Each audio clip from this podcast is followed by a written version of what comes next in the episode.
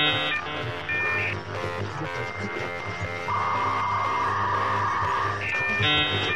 you. Salut à vous pauvres mortels, je suis Chris et vous écoutez Signal Loser, l'émission qui est au web 2.0 ce que la pizza hawaïenne est au patrimoine de la gastronomie mondiale. Le concept de l'émission, il est très simple, je reçois des gens que j'aime bien pour parler avec eux de trucs euh, que j'aime bien. On reviendra aussi ensemble, bien évidemment, sur leur parcours et leur actualité. Dans ce nouveau numéro, j'ai la joie, le plaisir et l'honneur de recevoir Quentin, alias Alt236. Salut Quentin, comment ça va? Eh ben ça, va super bien et je tiens surtout à dire que moi j'aime bien la, pizza hawaïenne. Je, je, le dis pas très fort, mais comme là c'est dans le lancement, écoute, je le dis maintenant, tu vois. J'aime bien tout ce qui est sucré salé. Il y a pas, il y a pas de raison. Je comprends pas le, euh, le hating de la pizza hawaïenne. Voilà. Donc on, on, peut partir sur des basses scènes, on a sorti les dossiers euh, dès le départ. Tu vois. Cette émission est définitivement réservée aux personnes de bon goût. D'ailleurs, pour moi, t'es quand même un créateur incontournable, donc je suis super fier euh, de t'avoir là pour ce troisième épisode. Euh, je suis très content que t'aies accepté mon invitation pour venir discuter un petit peu avec moi aujourd'hui. Je tiens à te le dire, voilà. C'est pas pour bah, te tirer les pompes. Ça me touche beaucoup et je suis hyper content. Bah, donc non, non, au contraire, moi aussi, je, je, je, suis ce que tu fais. Je suis hyper content de, de dans un format podcast. Arrêtez. Non, mais dans un format podcast, on peut échanger, euh, tu vois, d'une façon euh, euh, plus cool, un peu plus posée et tout, et c'est assez rare et donc c'est agréable. Très bien, bah écoute, on va faire en sorte que ça continue d'être agréable pour tout le monde, je l'espère. donc Quentin, pour les gens qui ne te connaissent pas, tu es vidéaste, tu es auteur de plusieurs livres et documentaires, on va évidemment reparler de tout ça au fil de l'émission. Mais pour commencer, est-ce que tu peux me dire à quel moment ça dérape dans ta vie? À quel moment le petit Quentin devient Alt 236 Oh là là, ça a pris un sacré temps. Euh, si tu veux parler des premiers émois, euh, moi ça a été dans un contexte, euh, j'étais en Normandie et j'avais une famille qui était pas trop versée dans la pop culture. tu vois, il y avait des livres et puis il y avait l'encouragement à faire plein d'activités. tu vois, c'était super cool, mais c'était pas tellement, tu vois, même la télévision, c'était un peu comme ça, mais c'était pas très très répandu. Donc moi c'est surtout les jouets des copains. tu vois, quand j'allais chez eux, il y avait des trucs incroyables. Et puis quelques, ça allait souvent avec des dessins animés, genre les monstres plans ça m'a beaucoup marqué. Et puis il y a eu quelques films que euh, j'ai pu euh, glaner ça et là parce que mes parents, euh, tu vois, avaient vu dans le programme que c'était bien et, voilà. Donc ils m'ont mis devant Dark Crystal, tu vois, ce qui m'a beaucoup marqué. Et mais sans trop savoir ce que c'était, sinon tu vois, je, je sais pas s'il l'aurait fait. Et j'ai pu aussi passer entre les mailles du filet en assistant au cinéma à, une séance de Ghostbusters 2 pendant qu'ils allaient voir un film Hiver 54 qui était bon, pas forcément pour les enfants, donc ils ont été ok pour me laisser voir ce film qui est génial, mais qui est quand même un peu euh, euh, horrifique, quoi, tu vois, par, par moment. Et j'avais 12 piges, je crois, tu vois, euh, et j'avais aucune culture horrifique ni rien. Donc il m'a énormément marqué. Euh, en plus, c'est un tableau possédé, tu vois, c'est vraiment quelque chose qui a continué de me fasciner avec le temps. Mais Vigo des Carpates. Voilà, mais tu vois, Al 236, c'est pas venu tout de suite. Le, truc qui est venu assez tôt, c'est la musique et, et, les films. C'est vers 16 ans où j'ai tu vois, commencer à composer mes premiers morceaux. Euh, alors c'était la guitare et tout, en mode euh, rock alternatif, tu vois.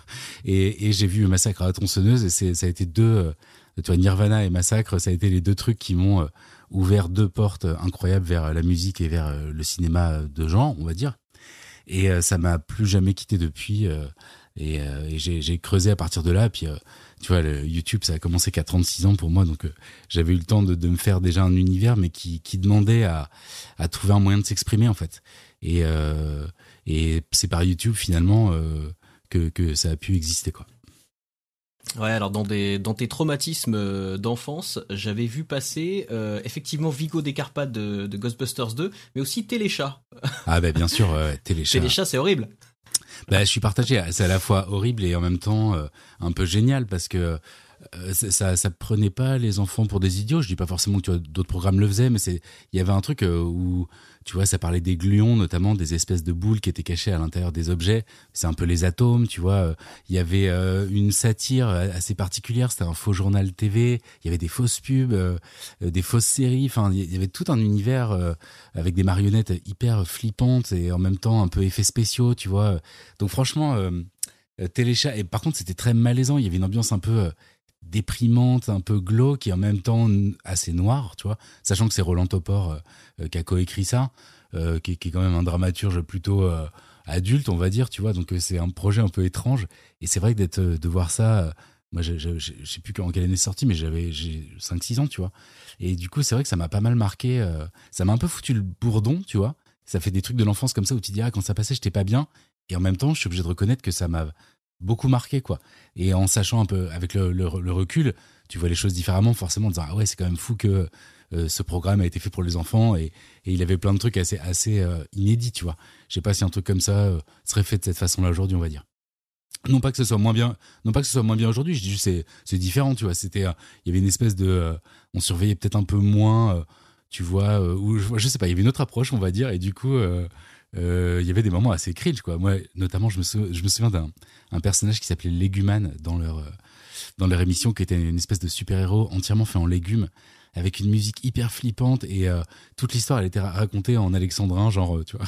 C'était excessivement bizarre. Allez voir ça Léguman euh, sur YouTube. Vous comprendrez que ouais quand t'as 5 6 piges et que tu vois ça tu, tu bloques quoi. À vos risques et périls. Exactement de ce que j'ai entendu, c'est aussi un peu à cause, tu disais que t'es arrivé sur YouTube à, à 36 ans, c'est un peu à cause de Mad Movies si t'es arrivé sur YouTube. C'est très vrai. à la base, c'était un peu, pas un CV vidéo, parce que j'aime pas le terme, mais je voulais un peu montrer mon univers, montrer euh, entre guillemets ce que je savais faire de façon amateur, c'est-à-dire euh, un peu de voix, euh, un peu de musique, du montage, un peu de recherche et puis parler de mes passions surtout, tu vois. Et c'était à l'époque, comme je disais, de ce qu'on appelait les pure players, c'est-à-dire des des entités genre Libération qui a créé Rue 89 ou Mad Movies qui se fait un site parce que bah, les sites étaient en train d'exploser, qu'il fallait une version numérique des trucs et pour entre guillemets donner un truc un peu euh, augmenté à tout ça, il bah, fallait un peu créer du contenu avec des formats courts et tout. Et ça émergeait un petit peu. Moi, je cherchais euh, depuis des années un truc où je pouvais euh, vivre et en même temps créer d'une façon ou d'une autre, tu vois. Et il n'y avait pas encore trop de youtubeurs, c'était pas encore un écosystème. Il y en avait, hein. Mais si tu veux, dans ma tête, je l'ai pas fait en me disant yes, je vais devenir youtubeur. Je me suis dit, je vais faire une vidéo sur les monstres que je vais envoyer à Mad Movies et peut-être que ils m'engageront pour faire des pastilles sur leur site. Et en fait, j'ai jamais osé l'envoyer. Mais par contre, mais par contre, je me suis dit, waouh, en fait, j'aime bien faire ça. Et là, bah, du coup, je me suis un peu, euh, j'ai regardé ce qui se faisait. J'ai vu que, bah, y avait des gens qui faisaient ça de façon de plus en plus sérieuse et tout. Et puis, euh, au bout d'un an, j'ai ouvert un Tipeee et, euh, et du jour où j'ai eu un SMIC, en gros, bah, j'ai arrêté mon, taf au SMIC pour faire ce que j'aimais, tu vois, au SMIC, quoi. Donc, et depuis, bah, c'est, c'est génial, tu vois, je, fais ce que j'aime et, et ça, ça c'est pas ses inconvénients, mais il y a, des trucs difficiles à être aussi tout seul à faire un truc, tu vois.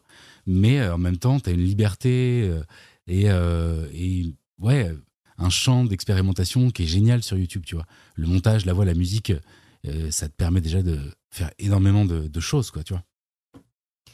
t'as étudié aux Beaux-Arts à quel moment tu prends conscience un petit peu de la puissance qui peut se dégager des œuvres et de la fascination qu'elle peut exercer sur nous? Dès le Alors là, dès le départ, on passe sur des questions, euh, mais vas-y, vas-y, sur des questions rigolotes. non, mais moi, je, je, suis au taquet. Tu veux dire avant, avant les beaux arts ou euh, est-ce qu'il y a eu un déclic au moment des beaux arts Alors, est-ce que voilà, est-ce que tu as eu ce déclic avant les beaux-arts? Est-ce que c'est ce qui t'a amené vers les beaux-arts peut-être? Ou, ou est-ce que euh, est-ce que durant tes études, tu as eu des déclics supplémentaires peut-être par rapport à ce que tu avais pu voir avant en tant que simple Il y, a eu les deux. Ado par exemple? Ben, euh, en vrai, il y a eu les deux. Euh, moi le la première approche avec l'art, on va dire euh, en termes de tableaux, musées, etc. Euh, parce que les films en sont aussi, mais là je parle plus de l'art, euh, tu vois, que, que, tu peux trouver en musée, les beaux arts, on va dire. ça c'est un peu par ma maman que j'ai eu ça, qui est les profs de français, passionnée de littérature et de peinture et tout. Et c'est ce type de maman, tu vois, qui emmenait ses enfants le dimanche, même quand ils traînaient un peu les pieds, et en fait qui a tellement bien fait parce que même s'il y a deux trois expos où je t'avoue c'était un peu bon euh, une peinture qui me parlait pas. J'ai vu du Bosch à 6, à six ou 7 ans, j'ai vu euh, euh, du Warhol, j'ai vu tu vois du Caravage, des trucs incroyables qui m'ont pour le coup quand même montré que la peinture ça pouvait être extrêmement fort. Enfin, ça l'est. J'ai éduqué mon goût depuis, mais si tu veux, quand, quand t'es enfant et que t'es un peu, justement, un peu pop culture, tu fais des trucs qui marquent. Et bon, la peinture, tu vois ça bêtement un peu comme un truc, bon, pour adultes, un peu plus ennuyeux, où il faudrait avoir un, une espèce de savoir pour en profiter. Tu vois, t'as as malheureusement un peu parfois ce, ce, biais. Et puis, bah, dès l'instant où tu mets le doigt dedans, tu te rends compte que, bah, heureusement, c'est beaucoup plus accueillant que ça et qu'il y a du bon à prendre partout, même dans les choses qui au début te parlent pas, voire même plus, tu vois. Mais bref, c'est par ma maman que j'avais eu ça. Mais de là à me dire que j'en ferais mes études, malheureusement, euh, je fais partie un peu de ce qu'on appelle un, un, mal orienté quoi tu vois je suis parti euh, faire faire du droit après le bac euh, parce que j'étais pris nulle part et je savais pas trop ce que je voulais faire en fait quoi j'avais 11 de moyenne depuis toute ma scolarité Bon, voilà, tu vois. Et du coup, euh, le droit, c'était un truc où je pouvais recommencer un peu à zéro, mais, même si là-bas j'ai aimé le fait de faire de la démonstration, de, de, un peu d'éloquence, tu vois, de, manier ouais, une, argumentation pour essayer de, prouver un point. Ou... Donc ça, c'est peut-être là qu'il y a eu quand même cet amour de, du texte et de comment le manier et tout. Et par contre, c'est au bout de trois ans de droit, je me suis rendu compte que je, en fait, je voulais créer, moi, en fait, c'était un truc que j'avais en moi depuis longtemps, mais comme mes parents et moi aussi, on le voyait pas comme un métier, si tu veux, j'ai pas été faire une école d'art à 18 ans alors que j'aurais tellement aimé, on, va dire. Et en fait, c'est parce que je faisais de la musique à côté avec un groupe et tout, que je me suis dit, euh, c'est par la musique que j'ai découvert le, plaisir de la création, si tu veux, et, euh, notamment dans la composition, euh, que je me suis dit, mais en fait, je, veux faire ça, et j'ai voulu arrêter avant la licence, mais mes parents m'ont dit euh, on veut bien éventuellement t'aider dans une réorientation, mais passe au moins ta licence pour euh, bah, valider un truc. Tu vois, c'est trop bête d'avoir fait trois ans parce que j'ai redoublé. bref, du coup, j'ai serré les dents, j'ai eu ma licence et en partant, j'ai fait un an de rock and roll, tu vois, au, sens, du, au sens propre comme au, figuré, on va dire. Et ça n'a pas marché, mais ça a quand même entériné le fait que euh, je voulais créer, quoi, tu vois. Enfin, en tout cas, faire quelque chose en, lien avec la création. Et c'est là où euh, mes parents ont été super cool. Ils ont accepté de. C'est là où j'ai de la chance. C'est un privilège, tu vois. Ils m'ont, ils ont bien voulu m'aider pour une prépa, pour ensuite intégrer euh, les beaux arts, quoi. que j'ai fait à Paris pendant 5 ans. Et là, bah, j'y suis arrivé à 24, à 24 ans, ce qui est un peu tard par rapport aux autres élèves. Et j'ai pu y rentrer que parce que j'avais une licence, j'avais validé un truc avant. Tu vois, ce qui était un truc dérogatoire pour euh, être inscrit si tard. Donc finalement, tu vois, ils ont bien fait d'insister. Et, euh, et aux Beaux-Arts, même, ils m'ont pris, je l'ai appris après, euh, parce qu'ils comprenaient pas trop ce qu'un élève de droit foutait ici. Et, quand même, pendant mon année de prépa, c'est là où j'en arrive au deuxième point, j'avais, bah là, tu fais un dossier, tu, là, j'ai créé comme un dingue, tu vois. j'ai fait de la peinture, principalement du collage, des trucs comme ça. mais je suis rentré en peinture, comme on dit. C'est ce que j'ai présenté à, à, mon oral pour rentrer aux Beaux-Arts. Et euh, en fait, au milieu de. Donc, tu es dans un atelier pendant 5 ans avec un prof et tu as quelques cours euh, de culture G ou de. Enfin, voilà, avec des, des modules et tu as aussi un peu ce qu'on appelle des, technicités. Tu peux faire euh, du dessin, d'anatomie ou alors de, de, la sculpture, enfin, du modelage, des trucs comme ça. Et tu dois valider des trucs pour avoir ton diplôme. Et en fait, le gros principe, c'était dans un atelier avec des gens, on est 5, 6, 7, quoi, qui peignent, tu vois, si c'est un atelier de peinture comme moi et tu vois des gens qui sont trop doués déjà donc euh, euh, et tu te dis bon alors attends euh, ok. Puis après t'entends parler du monde de l'art. Ah ouais il y a que 3% des gens qui sortent qui, peuvent faire ça tu vois et en vivre. Et puis bon tu tu commences à dire ouais ouais est-ce que je suis prêt à faire ça? Et en tout cas est-ce que moi du coup j'étais sûr que je voulais faire ça mais la peinture je me suis dit bon c'est quand même un j'adore ça mais je suis pas si doué que je veux bien le penser. Et je vois des gens qui bourrines qui sont trop doués et pour qui déjà c'est dur, tu vois. Donc ça m'a fait m'interroger sur est-ce qu'il y a d'autres moyens euh, de faire de la création. Et c'est ça a été un peu concomitant avec euh, Internet dans le sens où moi Internet euh, c'était surtout pour trouver des films un peu inconnus, obscurs. J'étais déjà à fond, tu vois, dans la recherche de, de films un peu fous et tout, de, de, trucs comme ça. Donc j'avais déjà ce côté un peu digger, tu vois, de, de, creuser comme ça Internet. Et, et j'envoyais aussi tout, tout le développement un peu euh, il y avait pas encore vraiment de réseaux sociaux il y avait Facebook tu vois qui commence à arriver mais euh, c'était plus euh, ouais les forums les, les, les, les, mondes un peu parallèles qu'il y avait là-dedans tu vois. Et du coup je me suis dit waouh là-dedans il y a des choses à faire. Et ce qui m'a fasciné en premier bizarrement c'est le fake. Alors pas tellement du côté prank tu vois mais plutôt le côté tout ce qu'on envoie dans cette espèce d'océan internetique bah, si c'est bien fait tu peux mettre du temps à savoir si c'est vrai ou pas, tu vois. Et euh, je, me suis amusé à interroger cette ligne, tu vois. Euh, euh, et pendant mes beaux-arts, je, suis passé, en fait à, faire du montage et du Photoshop et de l'image en filmant, tu vois, avec une cam.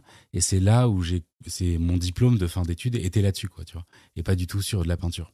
Donc il y a eu quand même ce renversement pendant les beaux-arts de dire, ok, je veux créer, mais peut-être pas en fait des beaux-arts classiques mais plutôt euh, quelque chose euh, en lien avec Internet. Et du coup, j'ai fait plein plein d'expérimentations euh, là-dedans.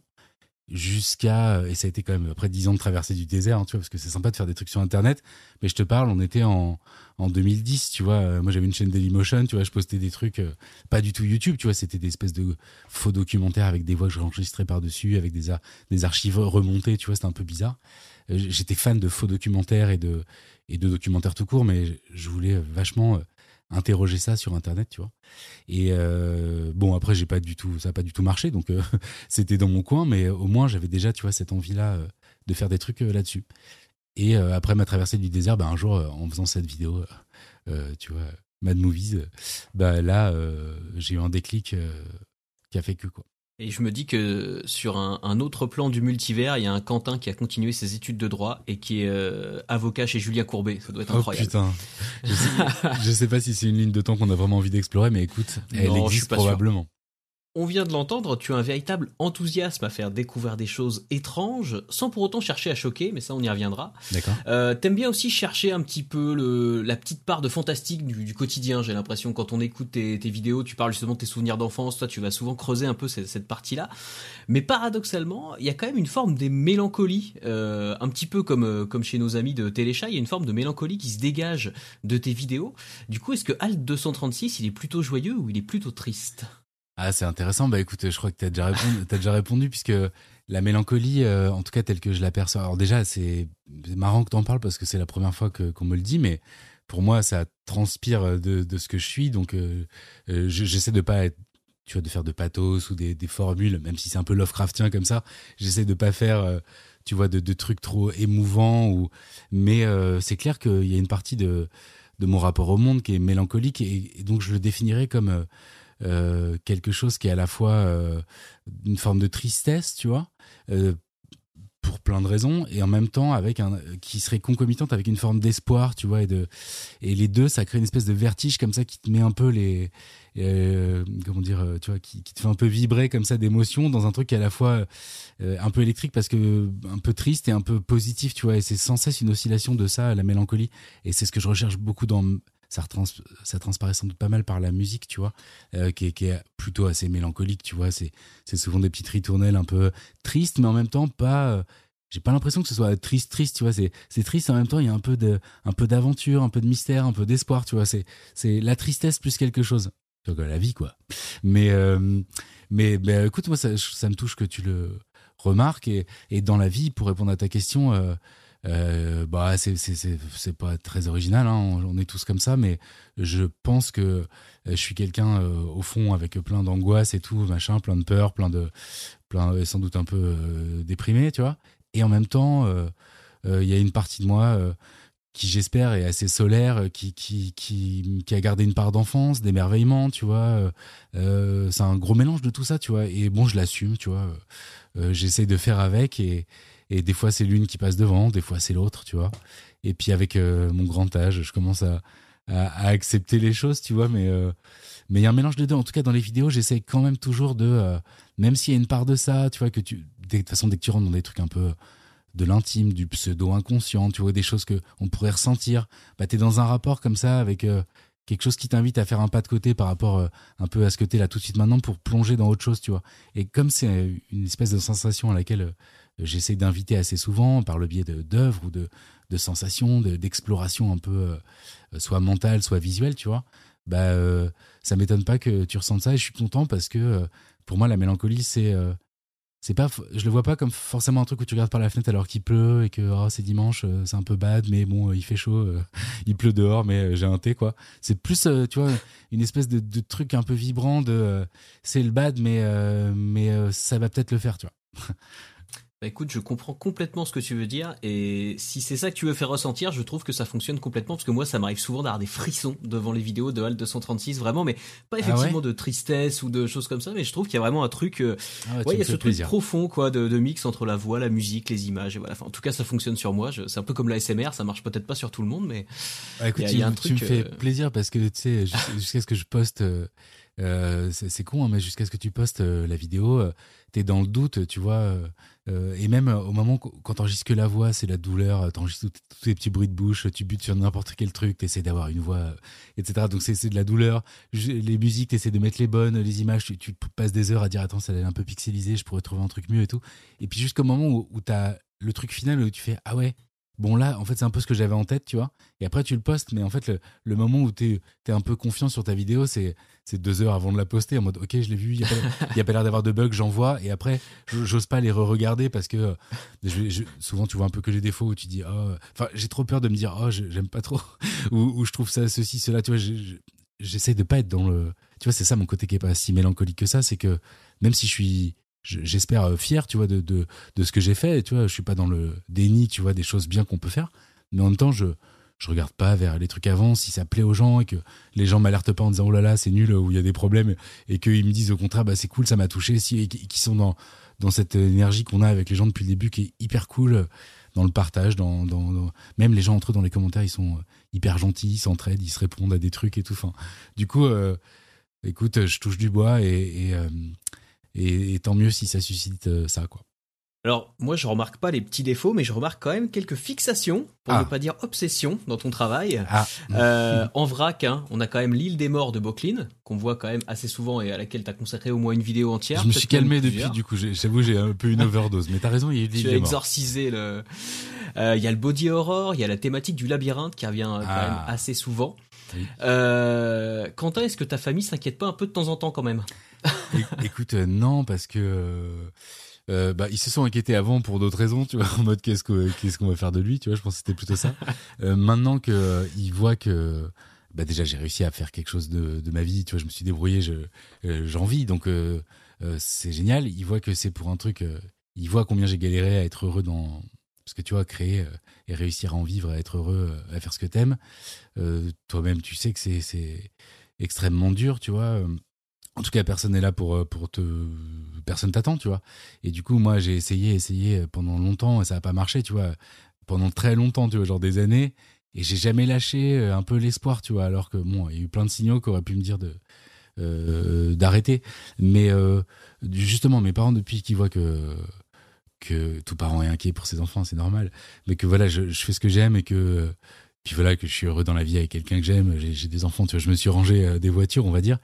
Et après, euh, je pense que ma, ma maman regarde mes vidéos euh, parce que tu vois, elle aime l'art et tout ça et tout. Donc il y a des sujets, je pense qu'elle regarde plus que d'autres. Tu vois, l'île des morts, elle a regardé euh, celle sur la SCP, pas sûr, tu vois, mais c'est normal. et après, non, en fait, je crois pas trop que ma famille regarde. ils sont juste contents pour moi. ils voient que je m'éclate. C'est ça qui est cool. Après, je suis quelqu'un de super gentil dans la vie parce que je pense que dans une certaine mesure, quand justement dans ce que tu crées, tu peux euh, euh, laisser libre cours à bah, une forme de démesure, tu vois, on va dire euh, quelle qu'elle soit, parce que la création c'est aussi un peu de ça. Ben ça assouvit vachement les frustrations que tu, pourrais avoir et je suis quelqu'un de étonnamment zen, tu vois, qui recherche plus jeune, j'ai cherché, tu vois, à regarder des trucs gore, des machins et tout. Aujourd'hui, depuis que j'ai des, kids, tu vois, euh, bah, j'ai un rapport. Euh, tu vois, il y a un gamin qui meurt dans un film, je vais pas avoir du tout le même rapport, c'est normal, tu vois. Et du coup, euh, non pas que je me sois assagi, mais je recherche d'autres formes d'effroi, tu vois, plus plus existentielles, plus liées avec plus liées au labyrinthe justement, à, des formes, tu vois, d'horreur comme ça, plus étranges, plus liées à d'autres réalité euh, plutôt que de chercher euh, de la violence ou des monstres tu vois dégueux comme j'ai pu euh, adorer avant j'aime toujours un peu ça hein. mais tu vois on évolue en fait avec le temps avec ce qu'on traverse dans la vie avec même l'âge que tu as je pense tu vois ça devient une somme tu vois tu changes pas. Mais du coup tu as des nouveaux trucs qui se rajoutent à ta palette d'émotions de visions tu vois. Et du coup je, suis quelqu'un de hyper posé. C'est Clive Barker qui avait dit un truc je, je le retranscris mal mais c'était soyez euh, fou et violent dans votre travail pour, enfin, non, pour être euh, apaisé dans votre vie, tu vois. Il y avait un truc comme ça, la balance, euh, quand tu es dans le, la sphère artistique, bah, offre-toi justement tout ce que tu peux pas faire, tout ce que tu veux expérimenter, tu vois, et, comme ça, ça te permet d'être cool. Donc voilà, je suis pas du tout, je vis pas dans ma. Alors j'ai un bureau un peu dark avec plein d'images et tout, mais je suis vraiment. mais il y a des enfants qui gambadent à côté et qui ont l'air de bien le vivre, ça va, tu vois. Euh, tu parlais à la fois des commentaires euh, des, gens sous tes vidéos, tu nous parlais aussi des, images un peu gore, un peu choquantes. Il y a quand même quelques thématiques qui peuvent mettre un petit peu mal à l'aise hein, dans, tes vidéos, comme le body horror par exemple. Est-ce que malgré les, les disclaimers, t'as déjà eu des retours de gens vraiment choqués? Ou à l'inverse des gens qui auraient eu peut-être à, la, limite une espèce de révélation devant tes vidéos, genre euh, ah j'aurais jamais cru que ça aurait pu me plaire ou que j'aurais pu voir un truc intéressant dans quelque chose de gore et en fait je comprends le, message de fond puisqu'on sait que dans l'horreur il y a quand même un fond aussi, il n'y a pas que euh, la volonté de Complètement. Ben, il y a eu, il y a plus, il y a plutôt la deuxième situation que la première. En fait, euh, comme mon intention quand je fais ces vidéos-là, quel que soit le thème, y compris le body horror, que je me suis un peu fixé comme un défi d'écriture, à savoir, tu vas montrer les pires horreurs essaye d'en faire un truc assez doux, accueillant et de sublimer par la symbolique que ça peut avoir en quoi est-ce qu'en fait ça peut être intéressant de le regarder, de le voir différemment plutôt que de subir comme je vais vous montrer une compilation des trucs les plus hardcore, euh, ce qui est euh, une approche du contenu qui peut avoir son intérêt, tu vois. Mais c'est c'est pas du tout forcément ce que je veux euh, susciter chez les gens. Au contraire, j'ai toujours eu un peu cette envie de dire par la musique qui est assez douce et planante et par la voix que j'essaye de baisser un peu pour être plus mystérieux, tu vois bah du coup, je, pense que ça met dans une espèce d'écrin qui fait que, ok, euh, même s'il nous emmène dans des endroits sombres, ça a l'air plutôt bien bienveillant. Euh, enfin, en tout cas, pas, il y a pas des jumpscares toutes les deux secondes. Euh, et, j'essaye. on est quand même sur YouTube, tu vois. Même si je me censure pas, j'essaie de quand même de penser aux gens qui pourraient tomber sur des trucs. Et, et mon but, c'est pas de traumatiser les gens, même si c'est de donner envie de susciter le mystère, une forme de peur, de jouer avec les angoisses et tout. Mais il y a un dosage, tu vois, que tu peux avoir. Euh, et je pense que ça passe beaucoup par le montage, par la, façon d'écrire, par la musique que tu mets avec et tout. Et donc, j'ai pas souvent de gens qui me disent Waouh, comment t'as pu me montrer ça euh, Je suis choqué, etc. Donc, ça, ça va. Et à l'inverse, j'ai eu pas mal de gens qui ont eu euh, beaucoup de. j'ai eu, par exemple, j'aimais pas l'art, tu vois. mais en fait, notamment Bekchinski, tu vois, ou, ou, des choses comme ça. Mais en fait euh, la peinture, ça peut être cool. Tu vois, c'est souvent des gens jeunes qui n'ont pas forcément eu accès à ça euh, et qui du coup euh, se rendent compte que par le biais de, je sais pas, Berserk, en fait, ça parle de Goya et de Bosch. ah ouais, c'est des, des mecs du Moyen Âge et en fait, bah, c'est cool. Ils étaient déjà complètement dans un truc fantastique et fou, tu vois. Et en fait, dès que tu arrives à, à créer des, des espèces de passerelles comme ça, juste en disant, regardez, ça existe. et que tu le fais en plus dans un écosystème qui est YouTube, qui du coup va peut-être attirer un public qui est pas le même, eh ben, euh, je pense que tu te mets plus souvent dans la posture d'avoir euh, des révélations que des gens qui vont t'en vouloir. Euh, bon, à moins de baser ton contenu là-dessus, mais je te dis, voilà, généralement la couleur elle est affichée, tu sais à quoi tu t'engages. Là, mon but c'est vraiment justement, et, je finirai là-dessus. Il y a pas mal de gens qui me disent, je déteste l'horreur, je suis incapable de regarder un film d'horreur. Bah, tu vois, ma femme par exemple, elle peut vraiment pas regarder un film d'horreur. Ça lui, ça lui court trop sur le système. Tu vois, il y a un truc où après tu y penses pendant deux jours et tout, donc je, peux comprendre. C'est ce que ça m'avait fait avec un peu le premier film d'horreur, tu vois. Euh, mais il y a des gens qui n'ont pas envie de revenir vers cette émotion. Moi, je respecte complètement ça. Mais en même temps, il y a plein de gens qui veulent pas vivre ça, mais qui sont quand même fascinés par euh, un peu cet univers. sans, je veux pas voir l'image, mais qu'on m'en parle, ça peut m'intéresser. Tu vois, il y, a souvent un peu un décalage et qui est, qui est normal. C'est, c'est lié à la fascination, au mystère, à l'interdit. Tu vois, on a tous un rapport à ça qui est, et je pense qu'on peut aller dans une zone où euh, tu peux faire euh, être au bord du précipice, mais il y a quand même une rambarde qui te fait dire t'inquiète, je vais pas te pousser quoi. Et j'essaie d'être dans ce rapport de confiance qui se ressent par la forme, tu vois, en fait. Chez toi, il y a les influences classiques et pop qui se mélangent. Euh, tu vas aussi bien citer Philippe Drouillet, Kentaro Miura, Bekchinski, John Ito ou Gustave Doré et Jérôme Bosch, dont tu nous as déjà parlé tout à l'heure. Est-ce que tu penses justement que cette culture populaire d'aujourd'hui, euh, déjà c'est un peu l'art avec un grand A de demain, puisqu'on sait que la culture populaire elle est souvent un peu, euh, euh, comment dire, maltraitée par les gens qui, s'intéressent à l'art qu'on pourrait considérer comme noble. Puis surtout, est-ce que ça ouvre des portes aux, bah, aux, gamins d'aujourd'hui qui vont lire Berserk ou, ou, un truc comme ça? Est-ce que derrière ils vont aller voir dans les musées de qui Miura a pu s'inspirer? Ben, je pense que oui, parce que déjà, en fait, euh, euh, tu vois, euh, la génération d'aujourd'hui, elle est autant, voire beaucoup plus curieuse, réactive. elle, est, elle a accès à une masse de d'informations ouf avec des canaux de vulgarisation constants. Enfin, tu vois, moi, je suis hyper, au contraire. je parle, moi, j'ai 42 ans, tu vois, mais bon, et je suis je suis quelqu'un de ce monde, mais bon, bah voilà, il y a des gens qui ont 20 piges, forcément, c'est une autre génération que moi, tu vois. Et moi, je les trouve euh, tu vois. Du coup, euh, c'est une chance d'avoir en plus un. Alors, il y a plein de risques, il y a plein de mauvais côtés, ok. Mais en même temps, moi, je pense que c'est des gens qui sont avides de culture. Euh, au classique autant que moderne et tout c'est juste que par quel biais ça leur arrive tu vois c'est plutôt ça c'est c'est plutôt comment arriver à l'information que de savoir si ça les intéresse ou pas tu vois et tu disais tout à l'heure un truc qui est, moi je pense très vrai, c'est que la culture d'aujourd'hui, euh, euh, alors pas tout, il y a des trucs qui resteront un peu obscurs parce que finalement ça n'a pas traversé euh, son époque, et d'autres qui vont être. donc ça, il y a un truc qu'on peut pas forcément deviner tout de suite, tu vois, parce que on peut pas deviner ce que l'avenir, de quoi l'avenir sera fait. Mais par contre, oui, de toute façon à l'époque, les, tableaux, bah, c'était un peu le ciné de l'époque. On allait voir ça, ça racontait des choses. Il y avait des, il y avait des symboles, des codes. Enfin, tu, tu vois, moi je suis vraiment dans une réunion Enfin, comment dire, j'aime pas du tout les frontières entre art classique ou art, enfin, ou art moderne, comme quoi l'art contemporain serait pas bien alors que l'art ancien ce serait mieux. Enfin, il y, a, du bon et du moins bon partout. C'est fascinant de toute façon dès que tu t'y intéresses. Et du coup, moi, je, suis très œcuménique, tu vois, euh, là-dedans. Euh, euh, parce qu'en fait, c'est un dialogue. c'est ça que je veux dire aussi, c'est que entre tous ces artistes, toute personne qui crée aujourd'hui, du mangaka à la peintre en passant par le musicien, c'est des gens qui, eux, ont eu un parcours musical avec une éducation, quelle qu'elle soit, des, choses dont ils sont fans, des choses qu'ils ont creusées et qui transpirent, qu'on le veuille ou non, sans même qu'ils s'en rendent compte, sans même que ça s'entende, euh, une, une, culture qui est déjà là. Et tous ces artistes, ils dialoguent. Euh, euh Giger, il a regardé du Bosch euh, et, euh, et, et, je sais pas qui a regardé du, du, Giger, tu vois ce que je veux dire. Et donc, pour moi, il y a ce dialogue de l'art, il est éternel, il peut sauter des siècles et être complètement cohérent.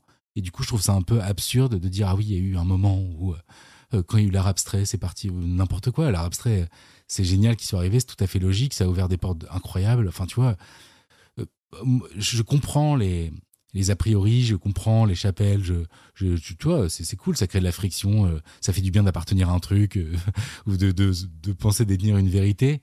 Mais je trouve que dès que tu commences un peu à te passionner là-dedans, à mettre un doigt dans la complexité et la richesse de tout ça, ça te rend bien humble et tu dis waouh, c'est génial, ça, ça forme une espèce de tout une espèce de noosphère, tu vois, une sphère des idées euh, euh, qui, est, qui est fascinante, euh, mille fois plus fascinante si tu l'acceptes comme un tout et que tu prends un recul en disant bon ben on est l'humanité, voilà la somme de ce qu'on a produit en art, voilà comment ça discute, voilà d'où ça vient, voilà où ça va. Et faut être hyper tolérant, bienveillant vis-à-vis de ça parce que tu sais pas ce qui se passe aujourd'hui qui a l'air peut-être ridicule, qui en fait va ouvrir une porte incroyable quoi. Donc faut, faut, enfin moi en matière d'art, ça peut avoir l'air un peu déroutant euh, au premier abord, mais généralement, dès que tu t'intéresses un peu à la démarche, pourquoi c'est fait, d'où ça vient, tu dis ah mais en fait c'est bourré de trucs euh, qui sont cool et en fait euh, une fois que je m'y intéresse, je vois pourquoi on kiffe et voire même teinte je, je kiffe en fait, tu vois. Et, tu vois j'ai eu un peu ça avec la pop où avant j'étais très rock machin et tout et tu vois, t'as un peu une posture de dire ouais, le rock, c'est à fond. Et puis en fait, j'ai écouté l'électro, j'ai Radiohead qui a fait Kid Day, j'ai fait ah ouais, en fait, en fait, j'ai rien compris. Il y a, du génie partout. Et aujourd'hui, je peux écouter un truc euh, de pop, euh, tu vois, radio, FM. Euh, si c'est bien fait et qu'il y a un truc malin dedans, je vais dire putain, c'est bien fait, c'est cool. Enfin, tu vois, je, je suis pas du tout dans. J'ai mes goûts, hein, des trucs que, j'aime, que j'aime pas et tout. Mais je, je veux rester le plus ouvert possible. Dans tes vidéos, tu abordes parfois des licences et des auteurs qui sont un petit peu sacrés pour leurs fans. Hein. En pagaille, on a Lovecraft, Elden Ring, Bioshock, Giger, dont tu parlais, Clive Barker, Cronenberg. Est-ce que tu as déjà eu affaire à des réactions un petit peu virulentes ou est-ce que toi-même tu, as craint des réactions un peu virulentes de la part de gens qui considèrent que c'est des, espèces de religions auxquelles on peut pas toucher? Est-ce que tu te dis, oula, ce, euh. ce thème-là, je le sens pas trop, je vais me heurter à un mur de fanboy euh, hyper vénère bah, En fait, euh, globalement, ça se passe trop bien. Et euh, franchement à 99,9% alors même que je me je mets le pied euh, dans des dans des champs qu'on pourrait considérer comme minés tu vois. Euh, il y a juste pour Berserk quand j'ai fait le livre ou avant même de le lire forcément il y a des gens pour qui bah, d'où ils se croient tu vois d'écrire un livre sur Berserk. Et en vrai je peux comprendre tu vois. Bon quand il y a un trade là-dessus ou sur Reddit ça te fait un peu mal au cœur mais en même temps bah je peux comprendre, tu vois. Et puis j'avais fait une erreur dans la vidéo que j'avais faite dessus euh, en disant une bêtise à un moment. Et il y avait des gens qui disaient, ouais, il dit n'importe quoi, il a dit ça. Et bon, bah oui, factuellement, c'est vrai. Et je peux, tu vois, je, je, m'en fous. Par contre, le bouquin, euh, du coup, quand je l'ai écrit, après, sachant que voilà, le truc avait été annoncé, que j'avais fait une erreur dans ma vidéo et que, et que bah, t'écris quand même sur un fandom. Euh, enfin, j'écrivais pas sur le fandom, mais t'écris à la destination de, de gens qui ont lu les 40 tomes du manga. Tu vois, il n'y a pas d'image, c'est juste une analyse. Euh, tu te dis euh, bon, il y a intérêt à pas dire de conneries. Et je t'avoue que là, j'ai transpiré pour la seule fois un peu de ma courte carrière, tu vois. J'ai un peu transpiré en me disant, est-ce que là, je, suis sûr de ce que j'écris? Donc à vérifier les trucs mille fois, à faire gaffe dans mes interprétations, à bien dire que c'est une interprétation. Enfin, du coup, je suis vachement attentif, quitte à parfois peut-être être un peu euh, scolaire ou exhaustif, mais à toujours bien, comment on dirait, je pas enveloppé, mais euh, si je dis un truc qui peut aller dans une direction qui pourrait créer euh, un éventuel une incompréhension ou un truc qui pourrait cliver, ben j'essaie de l'annoncer ou de l'amorcer d'une façon qui fait que ce sera pas clivant en fait. Je dis euh, que c'est de l'ordre de la perception, que je le ressens comme ça. et en fait déjà, si j'arrivais dans ma vidéo en disant ouais, ceux qui ceux qui pensent pas à ça, franchement, vous avez rien capté. Euh, je, schématise, mais tu vois l'idée. C'est une posture, un peu de troll, un peu de. Je vais faire de l'engagement en disant des trucs un peu clivants, tu vois. C'est aussi une approche, tu vois, euh, et qui marche très bien. Donc je peux être euh, clivant, client aussi. tu vois, quand c'est bien fait et que ça sert une forme d'humour et tout. Mais c'est pas forcément mon truc. moi, j'ai pris le parti de parler que de choses qui me fascinent. Et du coup, je suis dans un partage qui est toujours plutôt euh, positif. Tu vois, si je parle d'un truc, c'est que ça m'a intéressé. Et si ça m'intéresse, c'est que c'est du coup intéressant positif, quoi, tu vois. Et, euh, et du coup, j'essaie de faire en sorte de partager ça le mieux possible et sans jamais euh, blesser ou dire un truc qui serait, tu vois, un peu con parce que c'est à l'emporte-pièce alors que, tu vois, c'est pas exactement ce que je veux dire. Enfin, tu vois, j'essaie d'être précis. je sais pas si tu vois ce que je veux dire. C'est un, un, truc que je me figure pas à chaque mot que j'écris, mais c'est une espèce de contrat d'écriture euh, technique, tu vois, de phase. Oui, une certaine euh, ligne de conduite par rapport au contenu que tu vas produire, et voilà, exactement. D'avoir quand même des, des, principes et de pas, en fait, de faire ce que toi peut-être auras envie de voir aussi. Ouais, exactement. De... T'as tout dit, tu vois, c'est plutôt faire ce que tu as envie de voir et puis produire du contenu. Bon, tu, tu, tu sais bien que c'est pas, ça, ça, fait vraiment pas rêver en soi. Après, c'est juste essayer de créer une œuvre, c'est un grand mot, mais de créer un truc qui vient de toi et de faire en sorte que ça touche des gens, tu vois, dans un un marché, pour utiliser un mot pas beau aussi, où, où pas grand monde t'attend et on est nombreux et nombreux, tu vois, et que, et que c'est ultra concurrentiel. Euh, moi, je sur une vidéo tous les trois mois, c'est l'enfer. tu vois, c'est comme si je. Heureusement qu'il y a des gens qui sont bienveillants et qui attendent et tout, qui, qui suivent euh, les réseaux, mais sinon, tu vois, euh, l'algorithme, c'est pas comme ça qu'il fonctionne, quoi. Donc, c'est sûr que c'est un peu terrorisant, mais en même temps, moi, je suis pour. quitte à faire un truc, puisqu'en plus ça va rester et que j'ai la chance de pouvoir le faire, bah autant, tu vois, pas regretter de se dire ah j'ai dit un truc un peu euh, sans trop réfléchir ou sans réfléchir à comment je le disais. Et en fait, écoute, j'ai de la chance parce que globalement, la réaction la plus enflammée que je vais avoir, ça va être ah c'est marrant, je le voyais pas comme ça. Euh, moi, je, le voyais plus comme ça, mais c'est mais c'est marrant, tiens, c'est cool, tu vois. Voilà. Sinon, c'est que euh, des gens qui vont plutôt avoir envie de partager, tu vois, leur, perception aussi. C'est j'essaie d'être invitant vis-à-vis du spectateur, et eux, j'ai l'impression qu'ils reçoivent ça et que c'est plutôt ce, qui, ce que je retrouve moi dans ce qui m'est renvoyé de la chaîne et, et, la gentillesse des gens et tout quoi. Alors même, comme tu le disais, que parfois euh, tu vas partir sur du Dark Souls ou, du, ou du, Berserk, euh, ouais, c'est pas, c'est pas facile. Tu transpires forcément un peu, mais comme c'est dicté par, l'amour et que, bah merde, si on est bienveillant, enfin, j'ai arrêté d'employer ce mot parce qu'il est vraiment galvaudé, mais si on fait les choses avec les bonnes intentions, tu vois, et que t'es pas là pour essayer de le faire pour une raison X ou Y qui sera un peu mal intentionnée, bah en vrai, euh, ouais, on a le droit de s'exprimer et puis euh, let's go quoi. Tu vois, à un moment aussi, il faut, faut accepter de, lancer ce que tu fais dans, dans un truc qui va t'échapper quoi. Donc c'est pour ça que j'y fais quand même assez gaffe, tu vois. Pour celles et ceux qui nous écoutent, euh, le livre sur Berserk écrit par Quentin s'appelle donc Berserk à l'encre, à l'encre pardon des ténèbres et il est disponible chez Third Édition et c'est un très beau livre extrêmement intéressant que je vous recommande chaudement. Ça c'était l'instant publicité complètement gratuit. Il ne m'a pas fait de chèque pour que je le dise. Euh, tu parlais un peu justement du fait que tu sortes une vidéo, une vidéo tous les tous les trois mois, etc. Euh, pour moi, tu fais partie de ces gens qui ont une démarche vraiment intéressante sur YouTube, dans le sens où, bah, justement, euh, tu connais un certain succès, et même un, succès certain, euh, tout en t'affranchissant des codes de la plateforme, avec des vidéos très longues, tu mets assez peu ta personne en avant. C'est enfin pratiquement que de la voix off. Euh, est-ce que c'est une démarche consciente? Est-ce que c'est quelque chose que tu as cherché à faire? Ou est-ce que tu t'es pas vraiment posé la question et tu as fait, comme on le disait, vraiment ce que tu avais envie de faire sans forcément réfléchir à l'aspect marketing, entre guillemets, qui est un peu indissociable des contenus sur YouTube aujourd'hui? En gros, au, début, c'était pas conscient. Au début, euh, tu fais ce que tu as envie de voir, tu vois, je pense. Et ma première vidéo, tu remarqueras que on s'appelle Le meilleur des monstres. Elle est pleine de défauts, mais il y avait pas ma tête et c'était 15 euh, minutes avec 400 euh, images, tu vois, déjà la musique et tout. Il y avait un peu l'ADN, entre guillemets, tu vois, des Mythologics ou, des Stendhal Syndrome avant, quoi. Et en fait, euh, donc j'ai fait ça au début parce que c'est ce que je voulais faire. Moi, je viens un peu de l'école écriture documentaire américaine où, tu sais, bon, quoique il n'y a pas de voix off, mais tu sais, c'est vraiment des archives, essayer de montrer, tu vois. Enfin, je sais pas, il y a un truc du documentaire qui, qui me fascinait, tu vois, une espèce d'écriture comme ça et euh, donc à la base, j'ai fait ça. Et puis mes premiers retours, ça a été mais mes amis Facebook et mes 100 abonnés, tu vois, euh, qui me disaient Ah, mais euh, monte ta tête et tout, t'as une tête sympa, et puis fais des top 10 et tout, c'est trop chouette. C'était un peu l'époque, tu vois. Donc j'ai fait des top 10 face cam, tu vois, j'en ai fait trois. Alors c'était pas vraiment des top 10, heureusement, parce que j'étais déjà un peu mal à l'aise avec l'idée de classer, tu vois, c'est stérile.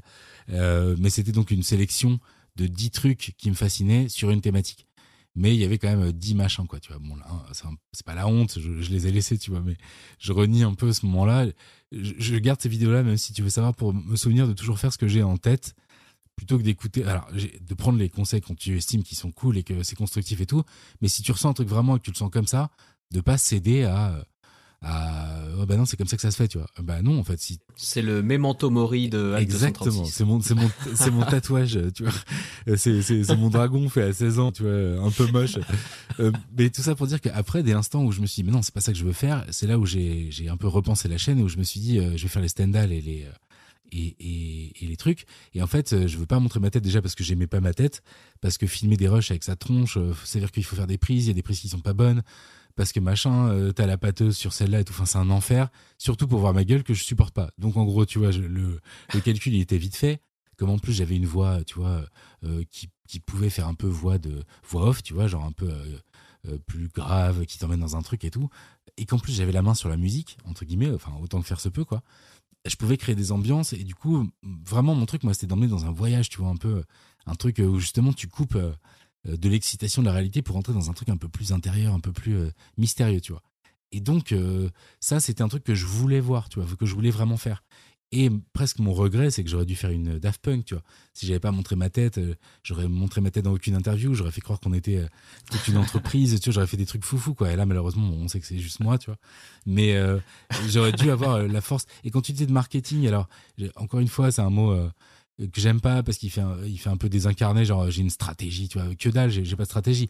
Toute, personne qui va créer elle envoie euh, une espèce de persona tu vois un truc euh, euh, qui est un peu tiers à toi-même qui c'est pas vraiment toi c'est un, peu toi c'est un peu le toi que tu fantasmes c'est le toi que tu voudrais envoyer dans l'univers quoi. Et du coup il y a un truc c'est comment est-ce que on a la chance quand tu crées je trouve de pouvoir jouer avec autre chose que le réel, tu vois, de dire je, peux créer une mythologie, je peux créer un univers, je peux euh, des, des, mêmes, un lore, tu vois, une complicité, des trucs qui vont être un peu propres à un univers qu'on va créer, tu vois. Et ça peut être juste euh, des vidéos cool que les gens aiment bien suivre, tu vois. Mais euh, et du coup, les gens ils vont peut-être parler d'image de marque, mais c'est pas une marque, tu vois. On n'est pas là pour vendre des trucs, c'est t'es là pour vendre ton univers, pour y intéresser les gens. Et même vendre, c'est pas le bon mot, tu vois. C'est plus comment je vais faire pour que les gens aient envie de venir et passent un bon moment et peut-être même ils repensent après tu vois c'est peut-être la troisième euh, enfin que ça ils ont envie d'y revenir parce que tiens c'était cool gens, ou même qui viennent le revoir la vidéo tu vois moi ça m'arrive vachement souvent, souvent de revoir des vidéos que j'aime bien tu vois euh, quelles qu'elles soient même divertissement et tout. Et du coup euh, ça ça participe au fait de quels sont les leviers un peu créatifs que je vais pouvoir utiliser pour que ça soit moi et pas quelqu'un d'autre. Et ça, euh, je pense que, ah oui, on pourrait appeler ça marketing. Euh, qu'est-ce qui est votre branding, votre machin et tout. Mais c'est des mots de merde, tu vois, même s'ils sont un peu, on a voulu théoriser des espèces de, c'est des mots qui cachent la beauté que ça peut avoir de dire, tiens, euh, bah, mon pseudo mon nom, mon nom de chaîne, bah, quand tu passes des heures, trois jours à dire comment je vais l'appeler, bah, c'est toute une richesse. Tu cherches des mots qui te plaisent. Tu veux que ça fasse soit rire, soit que ça attire. Enfin, tu vois, c'est, c'est, de la création, en fait. Même si c'est juste un logo ou un, ou un nom, bah, en fait, c'est, c'est déjà, c'est déjà de la création en fait. Et si tu le fais euh, honnêtement, en essayant de faire quelque chose qui te ressemble, euh, bah, c'est hyper positif tout ça. Donc oui, j'ai eu des réflexions comme ça, et non, je le vois pas du tout comme une stratégie ou un truc marketing. C'est toujours plein de doutes, euh, plein de, tentatives. Des, j'ai fait des formats que j'ai que j'ai arrêté. J'ai, enfin tu vois, j'ai, il y a plein de trucs, il y a plein d'échecs, tu vois. et en même temps, bah, c'est trop chouette. Et même bizarrement, j'essaie de pas tu vois, je repartage jamais une vidéo que j'ai partagée une fois. Euh, euh, je les partage souvent à des heures euh, bizarres. Il y, a, un truc, un peu. Je suis hyper heureux que ça marche et qu'il y ait des gens et tout. alors là, à 200%. Mais je cherche pas. Moi, ça me terrifie un peu les gens qui vont dire allez, bientôt, on sera bientôt 500 000 ici, c'est fou. Tu vois. Waouh, moi ça m'angoisse de ouf, tu vois. peut-être, peut-être, je, j'en sais rien que j'y arriverai un jour c'est trop chouette. Mais je veux pas du tout conscientiser le truc. J'ai jamais ouvert mes stats YouTube. Euh, Enfin ouais, tu vois, j'essaie de garder le truc un peu un peu magique, tu vois.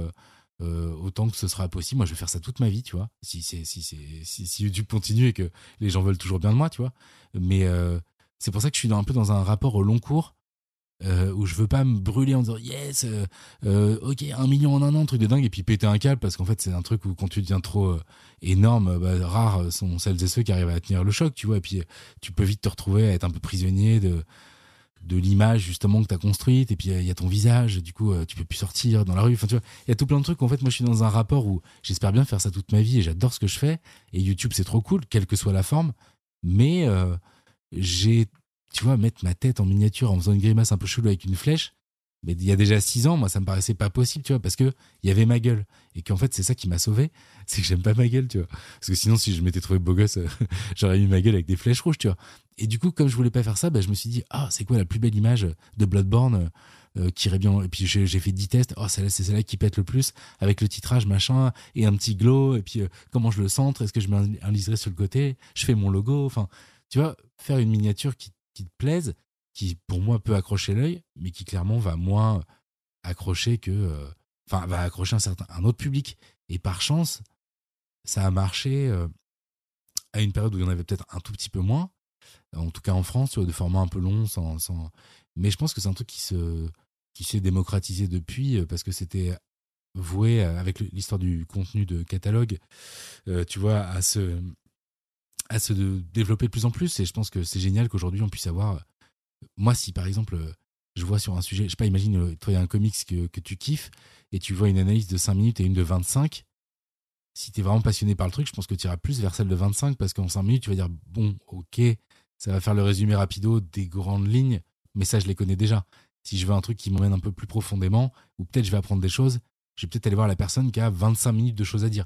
Alors parfois, ça les mérite pas peut-être. Mais tu, vois ce que je veux dire? Moi, je, veux du contenu dans un truc qui me plaît. Je, je préfère deux heures sur Hellraiser que cinq minutes, tu vois. Bah après, comme on le disait, tu, tu fais ce que tu auras envie de voir. Et du coup, je pense que tu as plutôt envie de voir une vraie démarche créative et une vraie démarche d'écriture, une vraie démarche de recherche. Ouais, mais sans sous-entendre que les autres ne le seraient pas. Tu vois, c'est pas euh, faire un truc très court, impactant, divertissement, c'est ultra dur aussi. Et en vrai, euh, c'est pas du tout facile. Tu vois, il y a des trucs plus ou moins bien, on, s'entend. Mais en vrai, j'ai, ça m'a appris une humilité de ouf aussi. Tu vois, d'être euh, entre guillemets de l'autre côté. De YouTube, entre guillemets, puisque tu es créateur, bah, du coup, tu, tu, bosses pour la plateforme, tu es soumis à certaines règles, tu as un public, tu as des vues, des machins, tu vois, évidemment que ça joue, tu vois. Mais euh, comme j'ai la chance d'avoir Tipeee, euh, et, bon, il y avait Utip avant que ça ferme, mais tu vois, j'ai le soutien de gens qui me font la gentillesse euh, de me dire, bah, grâce à cette somme qu'on te donne par mois, bah, fais ce que tu veux. du coup, j'ai pas à mettre de pub, j'ai jamais fait de partenariat, j'ai pas à faire une coupure d'une minute pour NordVPN, même si je respecte à fond les gens qui le font.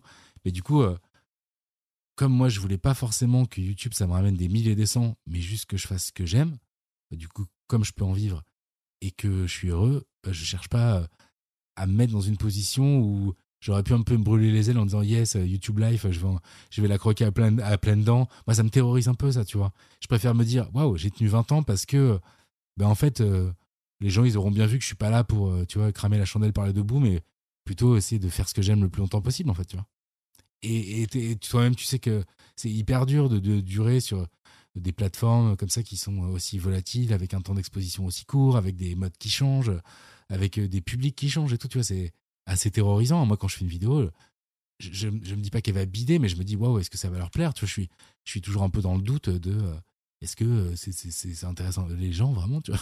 Et puis, bah, à, chaque, fois, les gens, ils sont hyper gentils, donc je me dis, yes, bon, bah, ça a l'air de plaire, je continue, tu vois? Et puis, moi-même, j'ai envie de le faire, donc voilà, mais c'est un rapport, tu vois, quand même très.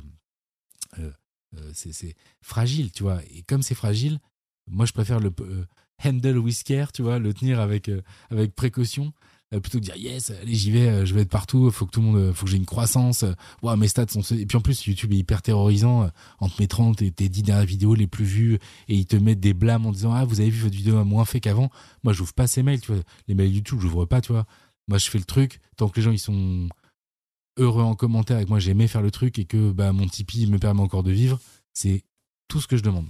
Le reste, c'est du bonus, tu vois. Tu le disais, tu fais tout tout seul dans tes vidéos, y compris la musique. Euh, aidé, je crois, parfois de Gilles Stella et de Al 9000, si je ne me trompe pas. Ouais, je vais préciser après. Euh, euh, en gros, Al 9000, il fait ce que, la version album de mes morceaux. Donc, c'est tous les morceaux que tu entends pour la première fois sur la chaîne, c'est moi qui les fais tout seul. Et ceux qu'on sélectionne pour faire en version album, bah là, du coup, il arrive comme un producteur. Il fait 50% des arrangements, il rallonge les morceaux. Enfin, il, fait 50% de ce que vous écoutez sur album. Mais quand c'est la chaîne et que c'est moi tout seul, bah c'est moi tout seul. Donc voilà, lui, il met sur cette partie-là. Et tu vois, j'ai fait un programme pour Arte, ben c'est Al qui a fait la musique. Et avec Gilles, en fait, j'écris pour des choses en dehors de ma chaîne. Enfin, il m'a déjà écrit, il m'a déjà aidé à faire l'intro d'Hellraiser avec sa cam. Tu vois, il m'a aidé par-ci par-là pour des petites choses. Mais les vidéos, je les fais vraiment euh, tout seul, à part celle sur euh, Magic où je l'ai coécrite avec euh, Maxwell. Mais sinon, tu vois, je fais tout, tout, tout, tout seul. Et par contre, pour ce qui est pour Arte ou les projets plus fiction et tout, ça c'est avec Gilles et bon c'est des trucs en développement, dont certains qui sont pas encore sortis ou qui sortiront pas, donc c'est une partie qui est malheureusement pas encore visible à part Underscore, mais voilà c'est quelqu'un avec qui j'écris beaucoup à côté. Tu as commencé tout à l'heure à nous parler un peu de ton parcours musical. C'est quoi le parcours musical de ah. Quentin, euh, de son adolescence rebelle à, aujourd'hui ah bah, Trop cool. Bah, en plus, je suis sûr qu'on va avoir pas mal de points communs. En gros, euh, moi, ça, ça commence. En fait, j'ai subi la musique de ma grande sœur. Euh, bon, c'était Goldman, hein, il y a pire. Hein. Mais du coup, voilà, j'étais très passif jusqu'à on va dire 14 ans. Et à 14 ans, c'est mon anniversaire. J'ai deux potes qui viennent. Il y en a un qui m'offre une cassette best-of de l'early era des Beatles. Tu vois, genre Twist and Shout, tout ça, et et un CD de Rondo Veneziano qui s'appelait Prestige.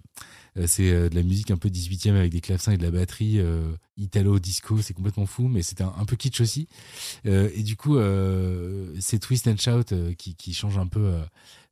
justement ma vie parce qu'ils hurlent dans le tour. Moi, je connaissais les Beatles un peu doux et tout machin, et parce que mes parents avaient un ou deux vinyles. Mais dans Twist and Shout, ils crient vraiment, et c'est un peu un côté très pas métal, mais tu vois très rock, un peu saturé et tout. Et après, c'est vraiment euh, Nirvana euh, qui va euh, changer changer ma vie. Sauf que Nirvana, je le découvre au moment où Kurt Cobain se suicide et avec l'unplugged. Tu vois, c'est pas c'est pas très classe. Donc j'étais pas un, trou un trou fan, mais ça, change quand même ma vie. Je rachète évidemment toute la discographie et tout. Je découvre le grunge. donc j'ai une énorme phase Pearl Jam, Soundgarden et tout à fond. Et après je découvre je prends le train en marche aussi du, rock alternatif. Je sais pas si c'est le bon terme, mais de Sonic Youth, Placebo et surtout les Smashing Pumpkins. Euh, parce que mon premier album que j'achète vraiment euh, à moi, c'est un double album cassette de Melancholy and the Infinite Sadness, euh, qui est un album des Smashing que, que, j'ai poncé, que j'ai vraiment adoré. Et puis, du coup, c'est mon premier concert à Bercy aussi à 16 piges pour cette tournée-là.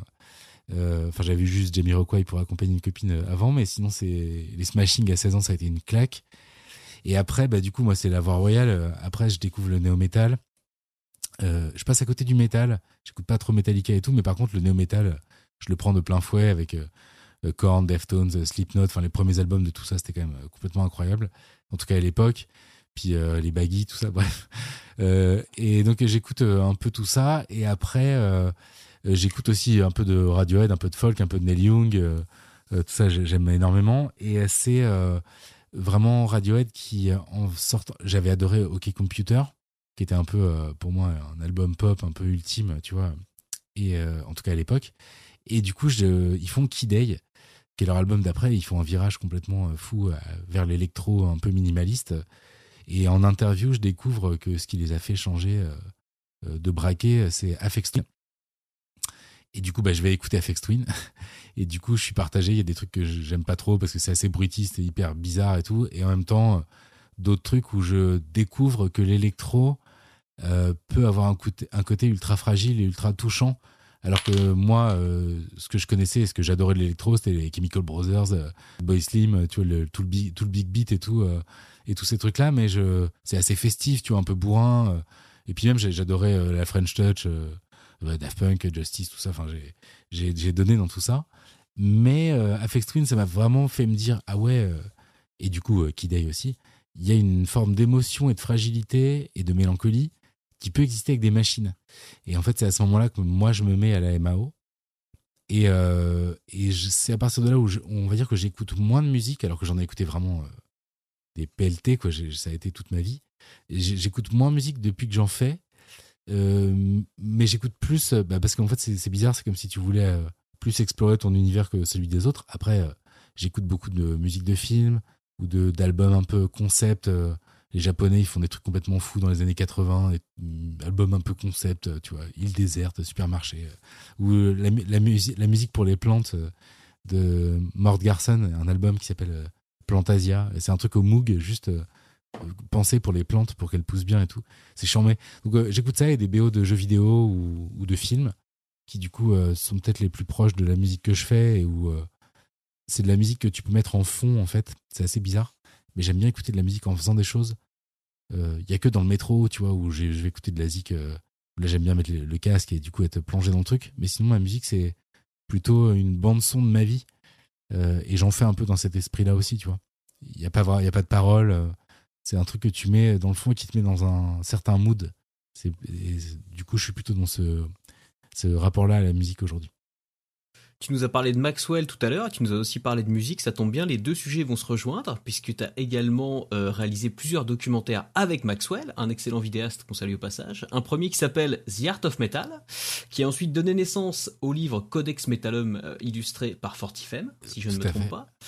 Et un autre documentaire sur l'histoire du jeu de cartes Magic the Gathering. Euh, pour le coup, c'est deux thématiques qui me parlent euh, à mort.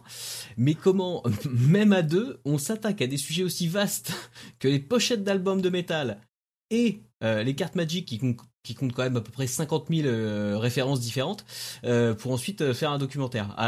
par quel bout vous prenez la chose pour bah, vous lancer C'est simple, il faut être inconscient. Mais, ben, moi, j'avais, j'avais déjà eu l'outrecuidance de croire que ça me faisait pas peur les, gros univers deep et tout. Il y a des, il y a des façons, de, tu vois, de pouvoir un peu organiser tes recherches, euh, d'avoir les bons outils pour euh, t'y retrouver facilement, avoir un Google Drive euh, pour mettre tes idées, les retrouver. Enfin, tu vois, il y a tout un, déjà je croyais que c'était ok, quoi. Et quand on s'est lancé dans, dans Magic, j'avoue, ça a été vraiment, surtout que c'est moi qui l'ai monté. C'est lui qui avait monté Art of Metal parce qu'il était bah, parce que ça lui parlait plus, c'était son, monde, et puis que c'était lui qui était venu me trouver pour le faire, donc c'était normal, et c'était sa chaîne, quoi. Mais comme pour le match retour, entre guillemets, c'était ma chaîne, et que c'était pour un Mythologix, bah, je voulais le monter, quoi. Et puis le montage, ça a été, euh, t'imagines choper des cartes en PNG, là, tu vois. Ça a été l'enfer. Heureusement, il y avait euh, pas mal de ressources et tout, mais euh, tout seul, en fait, je pense que j'aurais, ça aurait été moins exhaustif. On a essayé de parler un peu de tout. Après, elle fait deux heures la vidéo, c'est.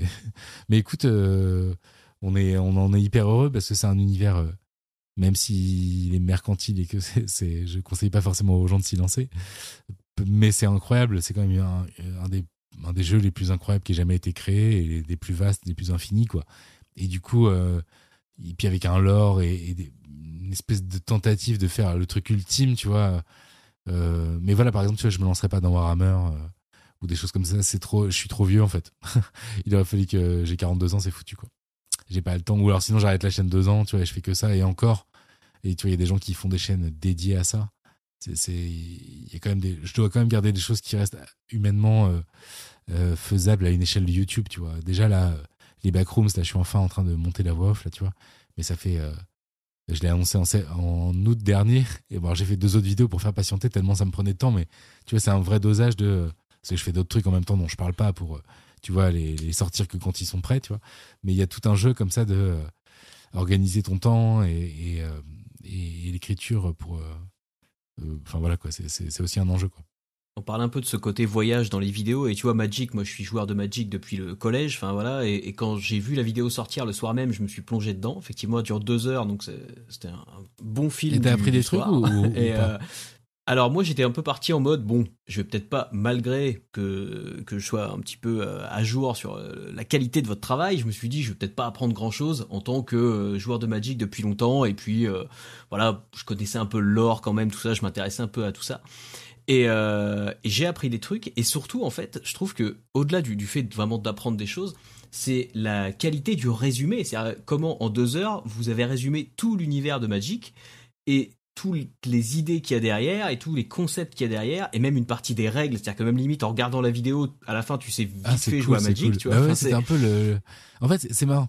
Je, trouve ça marrant ce que tu dis parce que j'ai l'impression que presque ce qui t'a fait plaisir en tant que fan de Magic qui a pas forcément appris grand chose c'est qu'on en parle d'une façon euh, qui soit cool et où tu te mets presque à la place de la personne qui connaîtrait pas et où tu dis putain c'est cool. Euh, enfin, il y a des gens qui m'ont dit ça. C'est, je peux enfin euh, montrer à des gens pourquoi j'aime autant le jeu, alors que limite, tu vois, des fois, on, bon, quand t'es pas, quand quelqu'un connaît pas Magic euh, tu, et que tu rentres, que tu commences à essayer de lui expliquer, tu sais qu'il part pour deux heures à, de souffrance, à pas savoir comment te dire qu'il doit faire autre chose, à moins d'être vraiment fan de ça. Mais tu vois, c'est, c'est tellement deep qu'en fait, c'est très difficile de partager la richesse d'un truc quand t'en as pas la culture et que c'est aussi énorme, tu vois. Donc je pense qu'il y a aussi peut-être de ça, ça, me le fait apparaître au moment où tu l'as dit, tu vois, mais que ce truc que je connais bien, euh, je suis heureux de la façon dont il en parle et ça rend euh, justice à l'idée que je m'en fais, euh, tu vois, au-delà d'apprendre des trucs, tu vois.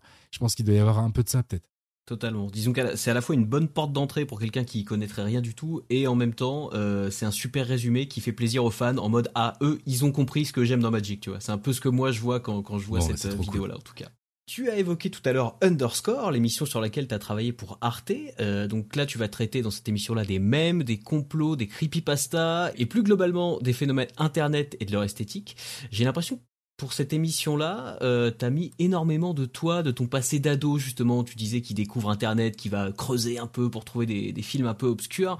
Euh, et du coup, ça rejoint encore une fois la, mélancolie un peu liée aux souvenirs de jeunesse. Il y a encore cette, euh, cette constante-là bah, dans le. Et c'est marrant que tu dis ça parce que c'est pour le coup, ça a été une demande d'Arte dans la mesure où moi je le faisais avec Gilles et que euh, un peu par courtoisie au départ en mode bah comme on le fait avec Gilles, je vais pas entre guillemets tirer la couverture à moi et parler juste de moi. Donc au début, quand les premiers textes que j'ai écrits, ils étaient moins personnels. Et en fait, c'est Arte euh, qui a plutôt insisté pour dire mais ce serait cool euh, que tu le réécrives, mais que tu le réécrives, mais euh, avec un angle comme c'est ta voix et qu'on te voit l'image et tout. et puis que Gilles, bah, il s'en foutait, tu vois.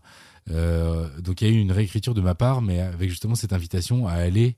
Mais tu vois, c'est pas un truc que j'ai fait naturellement. Dans l'idée, je, je suis pas tout seul. Et puis j'ai une même si j'en parle un peu dans la vidéo je suis assez pudique dans la vie. Là c'est sur Arte tu vois on me connaît pas là-bas tu vois je du coup j'étais c'était pas naturel de me dire allez je vais raconter ma life tu vois. Mais en fait comme c'était ce qui a ce encouragé Arte bah du coup je suis parti euh, à fond là-dedans. Et c'est notamment l'épisode des complots notamment où ça se voit le plus parce qu'à la base je parlais pas de moi.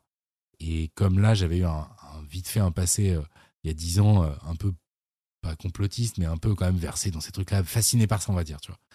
Fasciné au point que j'en lisais des tonnes et des tonnes et tout, tu vois. Puis euh, bon, un jour, j'ai réalisé que voilà, et puis j'ai vu ça comme euh, une matière sociologique vachement fascinante à regarder, tu vois, mais plus comme euh, vrai, pas vrai. En fait, c'est là où c'est puis c'est hyper anxiogène et ça finit par t'emmener dans de vraiment une dérive de la réalité qui, qui, a réussi à me faire souffrir en six mois alors même que c'était juste relativement récréatif et il y a dix ans c'est-à-dire avant que ce soit un truc totalement toxique et, et full politique à l'époque c'était un peu un truc de doudingue de sous forum tu vois mais il y avait déjà tout en fait. Il y avait déjà tout sauf que c'était pas devenu un truc qui pouvait toucher euh, nos parents tu vois. Donc c'est plutôt euh, c'était la grande époque de ouais, 2012 hein, la non, fin mais c'était X-Files voilà, X-Files Lost tu vois. Moi c'est par Lost que je suis rentré dans le complotisme un autre que tel que j'en parle dans la vidéo mais c'est vrai. C'est vraiment vrai tu vois je suis rentré sur un forum euh, de théorie. Et puis dans le forum il y a quelqu'un qui a fait regarder sur ce site ils en parlent un peu ça pourrait être le, le, continent perdu de Mu je sais pas quoi tu vois. Et du coup je vais voir sur le site. Et puis là en fait c'était truc full complot avec toutes les théories sur tout tu vois l'espace machin théorie les mayas civilisation perdue alien tu vois enfin tu vois dès que tu dès que tu mets le doigt dedans t'as un chapelet tu vois de, de, toute une constellation tout est interconnecté dans, dans le on va dire la théorie du complot. Mais même théorie du complot c'est un peu réducteur, c'est plutôt tout le champ des possibles, des théories qui existent sur le monde, ses origines, euh, les vrais secrets des puissants, des machins trucs. Enfin, en vrai, t'as, tu vois, as toute une, euh, euh, ça, nourrit des films et des, des comics depuis un siècle, tu vois, enfin même, même plus. Donc, tu vois, moi, je suis de la, je suis de la pleine, la pleine génération Jacques bah, Pradel et, la, et la VHS de Roswell, tu vois, évidemment. tu vois, c'est, marrant. et puis, tu vois, Internet a vraiment démocratisé ça, là où c'était un peu plus confidentiel, je pense. Et du coup, ça donne ouais, lieu à des choses qui sont devenues euh, beaucoup plus dangereuses, en fait. Là où, à l'époque où ça m'est arrivé, c'était euh, bon, c'était vraiment très confidentiel. Je c'est un truc de forum, donc du coup, il n'y avait pas trop euh, ce, ce, problème où c'est bon, devenu un vrai problème de société, quoi. Oui, et puis les gens le prenaient peut-être pas autant au sérieux en fait. Je pense que le, fait de vraiment essayer d'expliquer des choses au premier degré avec ça est devenu une espèce de constante euh, qui, est pour le coup vraiment dangereuse. Ouais, ouais et puis j'ai pas envie de mépriser des gens qui croiraient des trucs un peu fous parce que bah, le monde il est fou aussi. Il y a des trucs dingos euh, auxquels on prête pas attention mais qui devraient nous faire hurler aussi. Donc tu vois, en fait c'est très compliqué et, et surtout euh, c'était un enjeu dans cette vidéo. Je sais pas si ça a marché mais je voulais pas du tout être. C'était justement ce qui m'a soulagé de fait de parler de mon expérience, c'est que je voulais pas du tout que des gens qui pourraient être dans ce genre de pensée se disent ah ben encore un truc qui essaie de se foutre de ma gueule alors que bah, je suis sincère dans ce que je pense. C'est des gens qui sont sincères dans ce qu'ils pensent tu vois. La plupart qui qui pensent que pensent que ce qu'ils pensent soit faux ou fou c'est un autre problème. Mais il n'y a pas à juger les gens pour ça. Moi-même je suis rempli de biais de trucs tu vois enfin de trucs incongrus et irrationnels en fait faut donc mais par contre si je crée du contenu moi tu vois j'essaie de pas du tout aborder. Euh, il y a des thématiques, des fois, où je pourrais partir tu sais, dans, dans, du mystère en jouant un peu la carte de alors, est-ce que c'est vrai, pas vrai et tout. Mais en, mais en, fait, je trouve que la fiction, elle est déjà suffisamment fascinante comme ça, en tant que telle, en tant que nous, en tant qu'êtres humains, avons été capables de créer de l'irréel, mais qui est tellement important pour nous que, en fait, ça fait des siècles qu'on entretient ça et qu'on creuse notre imagination, tu vois. Enfin, moi, je trouve que l'imagination, c'est plus fort que Dieu, même euh, dans mon échelle de valeur, dans le sens où, bah, bon, je crois pas en Dieu, donc j'ai bien dû remplacé par un truc. Mais je trouve que l'imaginaire, c'est complètement énigmatique. Ça, ça en dit énormément de nous. C'est un truc, euh, c'est presque un mystère de pourquoi nous, pauvres animaux, euh, avons un intérêt à, à, être fascinés par des choses abstraites qui nous racontent euh, des histoires fausses. Tu vois, moi je trouve ça génial. C'est, un vrai mystère de l'évolution, tu vois. Et, du coup, je trouve ça déjà suffisamment fascinant pour pas avoir besoin forcément, tu vois, de, de tirer des ficelles plus sensationnaliste en tant que créateur de contenu, tu vois, je parle là. Les gens qui nous écoutent euh, repartent tous avec un mindfuck de compète à la fin de cet échange. je pense qu'on on est, on, je suis pas du tout tout seul à, à penser ça, mais euh, par contre, oui, quand tu, toi, à un moment euh, une audience ou la chance de pouvoir avoir un endroit où tu postes quelque chose et ça se voit et tout, bah oui, je pense que c'est intéressant de s'interroger à je veux pas tuer le rêve, je veux pas mépriser les gens, et en même temps, je veux pas dire des conneries. Donc, euh, il existe un, un juste milieu là-dedans, c'est d'essayer d'être sincère et quand avances un truc, de montrer que bah, là, on n'est pas sûr, qu'il y a rien qui prouve ça, mais qu'en même temps, tu trouves que l'idée est belle. Tu vois, bah, si tu dis ça, tu peux euh, envoyer un truc que tu penses ou que tu ressens sans pour autant dire alors, je pense ça. Euh, tu vois, enfin, tu, vois ce que je veux dire? Il y a une, comment dire, il y a une façon de faire les choses qui te permet de d'aller dans pas mal d'endroits si tant est que tu délimites bien là où tu vas, en fait, tu vois, et que tu trahis pas les gens ou que tu n'essayes pas de leur faire croire des, trucs ou, de jouer avec des leviers, tu vois, pour euh, essayer de faire tordre leur pensée dans un truc. Voilà, on parle d'art, donc tu vois, quelque part, c'est, on pourrait se dire que on s'en fout, c'est que de l'art. Mais en fait, regarde à quel point l'art est politique, à quel point il passe. Euh, enfin, il y a plein de trucs sociétaux qui s'expriment à travers ça et tout. Donc, euh, évidemment que on a tous un rôle en tant que spectateur, mais aussi en tant que gens qui ont la chance de euh, donner leur avis ou leur perception sur des trucs, tu vois. Et puis euh, pour le coup, Underscore, moi je trouve que c'est surtout l'approche sociale en fait. C'est une étude un peu sociale aussi des, de ces phénomènes-là. C'est pas, il n'y a pas forcément de jugement. Ouais. Bah, social, même, même social, euh, tu vois, j'essaye tellement maintenant de. J'ai un peu une terreur, je me confie, hein, parce que puisqu'on est allongé sur un, divan. non, mais j'ai déjà fait une ou deux fois dans des vidéos, j'ai dit des trucs un peu genre, tu vois, j'avais vu ça c'est un mélange des fois c'est des trucs que je ressens puis un truc que j'ai vu sur Wikipédia un truc que j'ai vu sur un forum un truc euh, qui m'a été euh, inspiré par un dialogue de film tu vois. C'est un mélange de plein de trucs. Et des fois tu dis des petites bêtises ou des trucs pas vraiment exacts en fait. Euh, tu voulais dire un truc mais en fait tel que ça ressort bah c'est pour quelqu'un qui a étudié le Moyen Âge tu vois là ce que tu as dit sur Elden Ring bah c'est une bêtise en fait. Et ça me fait tellement de la peine quand je vois ça mais de la bonne peine en, mode la honte quoi tu vois. J'ai dit une bêtise alors que ça a été vu x x fois il y a quelqu'un dont c'est le métier, qui aime bien la chaîne, euh, il m'entend parler d'un sujet qui le passionne, et je dis de la merde. Parce que là, c'est factuel, c'est pas genre un sentiment, tu vois, c'est genre, non, là, je dis une bêtise, quoi. Et, euh, et du coup, euh, ça, ça me, ça me terrifie tellement que, tu vois, quand tu dis une approche sociale, bah, j'ai aucun degré, degree en, sociologie, donc tu vois, j'aurais même pas la prétention. C'est plutôt une approche, on va dire sensible, tu vois, j'aime bien le terme, c'est-à-dire que voilà ce que moi j'en ressens en essayant de prendre un, le truc de façon un peu candide, mais euh, un candide averti, qui a l'œil ouvert, tu vois, qui essaie de, voir si ça lui rappelle des choses, si, tiens, est-ce qu'on pourrait pas mettre ça à côté de ça? Et vous, qu'est-ce que vous en pensez, tu vois? C'est plutôt ça mon rapport aux choses, parce que j'ai pas du tout, euh, je me sens pas du tout vulgarisateur, tu vois. Euh, ou alors vulgarisateur en sentiment.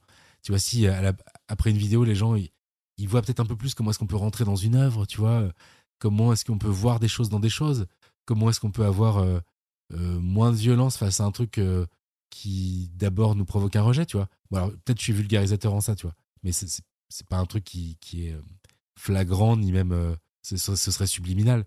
Moi, je me vois pas du tout comme ça. Je me vois juste comme quelqu'un qui a essayé d'affûter les mots pour exprimer ce qu'il ressent et qui essaye de ressentir des choses un peu particulières, un peu frissonnantes, un peu vertigineuses, tu vois, comme si on pouvait se faire peur sans prendre de risques. Et ça, l'imaginaire, il permet ça, tu vois, surtout l'horreur, surtout l'étrange. Et moi, c'est des thématiques, tu vois, qui, qui, m'habitent. Et du coup, il y a un peu cet exercice-là, tu vois, je pense. Tu parles d'imaginaire et ça tombe bien parce qu'on va aussi parler d'Astra Mortem, un projet de bande dessinée que tu as lancé en 2020 sur Ulule et qui a été financé à 1200% s'il vous plaît, avec Sullivan Rouault euh, qui t'accompagne au scénario et Mehdi Shamsa au dessin. Alors je sais que faire une BD c'est super long, mais je vais quand même poser la question que tout le monde se pose. Quand va-t-on enfin pouvoir découvrir Astra Mortem Écoute, j'espère au plus vite. Si avec moi, si c'était moi qui l'ai dessiné, euh, je te dirais, euh. Euh, là, là, le problème, c'est que c'est pas moi qui dessine. Donc moi, je, participe, j'ai écrit et dialogué avec Sullivan. Lui, en plus, va apporter toute sa connaissance au moment où le truc sera prêt pour tout ce qui est édition, parce que ça va être auto-édité. Et en plus, on veut faire un truc beau. Et comme lui, c'est vraiment son métier, en plus d'avoir de, euh, écrit avec moi, il a aussi cette casquette-là que nous, on n'a pas. Donc, euh, ça sera aussi un beau projet euh, physique, tu vois. Et pour la partie mm. dessin, pur dessin, c'est Mehdi, quoi. Qui, du coup, lui, c'est un talent pur, quoi. Vraiment, Mehdi, quand on l'a découvert, en fait, avec Sullivan, ça a été un coup de cœur immédiat. Enfin, il y a un truc dans son trait, dans son univers qui est fou. Et du coup, euh, le truc, c'est qu'effectivement, euh, là, là où moi, je, pour les gens qui nous écoutent, où je m'excuse platement, c'est notre mauvaise estimation de la du temps et de l'ampleur de cette entreprise. Tu vois, on s'est lancé dans, dans un, truc qu'on va faire, mais qui est, si tu veux, un roman graphique de, de 10 chapitres de 25 pages, tu vois, euh, en noir et blanc, avec tout un monde à créer. En plus, c'est un mélange un peu de science-fiction et d'heroic fantasy qui s'étend avec euh, des trucs qui remontent à plusieurs siècles, tu vois, au moment où ça se passe. On s'est vraiment, euh, en fait, comme ça a cartonné, comme tu l'as dit, tu vois. Nous, ça nous a mis, euh, on voulait déjà faire le meilleur truc de la Terre, mais si je veux, ça a rajouté encore un petit vernis, un, glaçage, un glaçage, un petit peu de pression, un, glaçage incroyable. De dire, ah ouais, en fait, les gens, ils attendent ça de ouf, et en fait, et tu vois, ils ont l'air de projeter quelque chose de tellement puissant que on va tout donner fois mille par rapport à ce qu'on voulait déjà tout donner mais si tu veux il y a et du coup là Mehdi ça ça a été aussi euh, le pauvre je pense comme c'est sa première œuvre tu vois ce que je veux dire euh, qui va sortir euh, bah, j'allais me dire dans le commerce mais entre guillemets même pas tu vois. Du coup bah, lui il veut faire et on n'a pas deux fois l'occasion de faire une bonne première impression tu vois comme on dit. Donc il y met toute sa vie et et moi j'ai une optique c'est que je je veux surtout pas être euh, la personne qui crée euh, une forme de burn-out ou je sais pas quoi. Et je sais qu'il se donne à fond. Je vois les pages qu'il envoie. Je, sais que c'est quelqu'un aussi qui, est tellement dans une forme de perfectionnisme que euh, il peut te proposer cinq designs d'un truc, tu vois, et tu le sais que après, en voyant ses croquis, tu vois, mais t'es fou.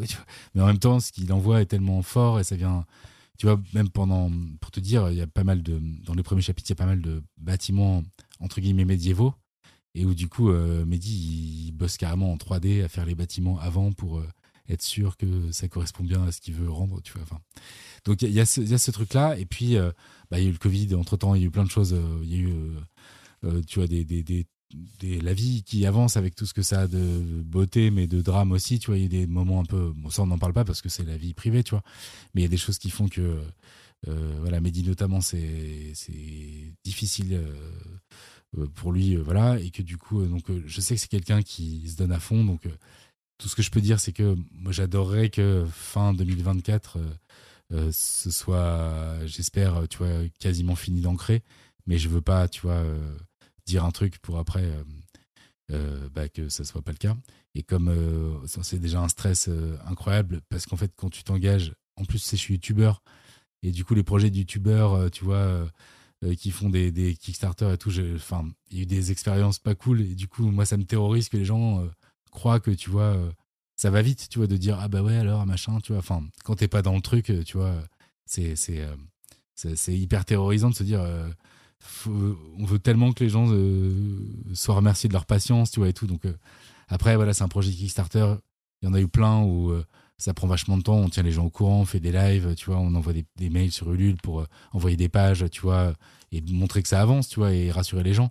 Mais c'est vrai qu'on s'en veut énormément qu'il y ait autant de décalage entre la date qu'on avait annoncée, qui était en vrai totalement infaisable. C'est là où on a été vraiment. Euh, ça, clairement, je, je referai jamais d'erreur comme ça, tu vois.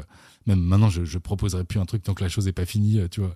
Euh, mais du coup, euh, ce que je peux vous dire, c'est que les défoncent, que ça va être un truc incroyable et que et que on va tout faire pour que toutes les personnes qui ont baqué aient vraiment le plus de cadeaux possible euh, voire même en plus que, que ce qu'on a déjà annoncé, qui était déjà. Parce qu'en plus, tout l'argent qu'on a gagné, enfin, tu, le vois bien, euh, ça a été remis euh, bah, pour payer Mehdi et nous, juste en tant qu'auteur et lui en tant que dessinateur, en essayant de le payer lui, justement, à un pourcentage qui est beaucoup plus raisonnable que ce qui était pratiqué dans le, monde de l'édition.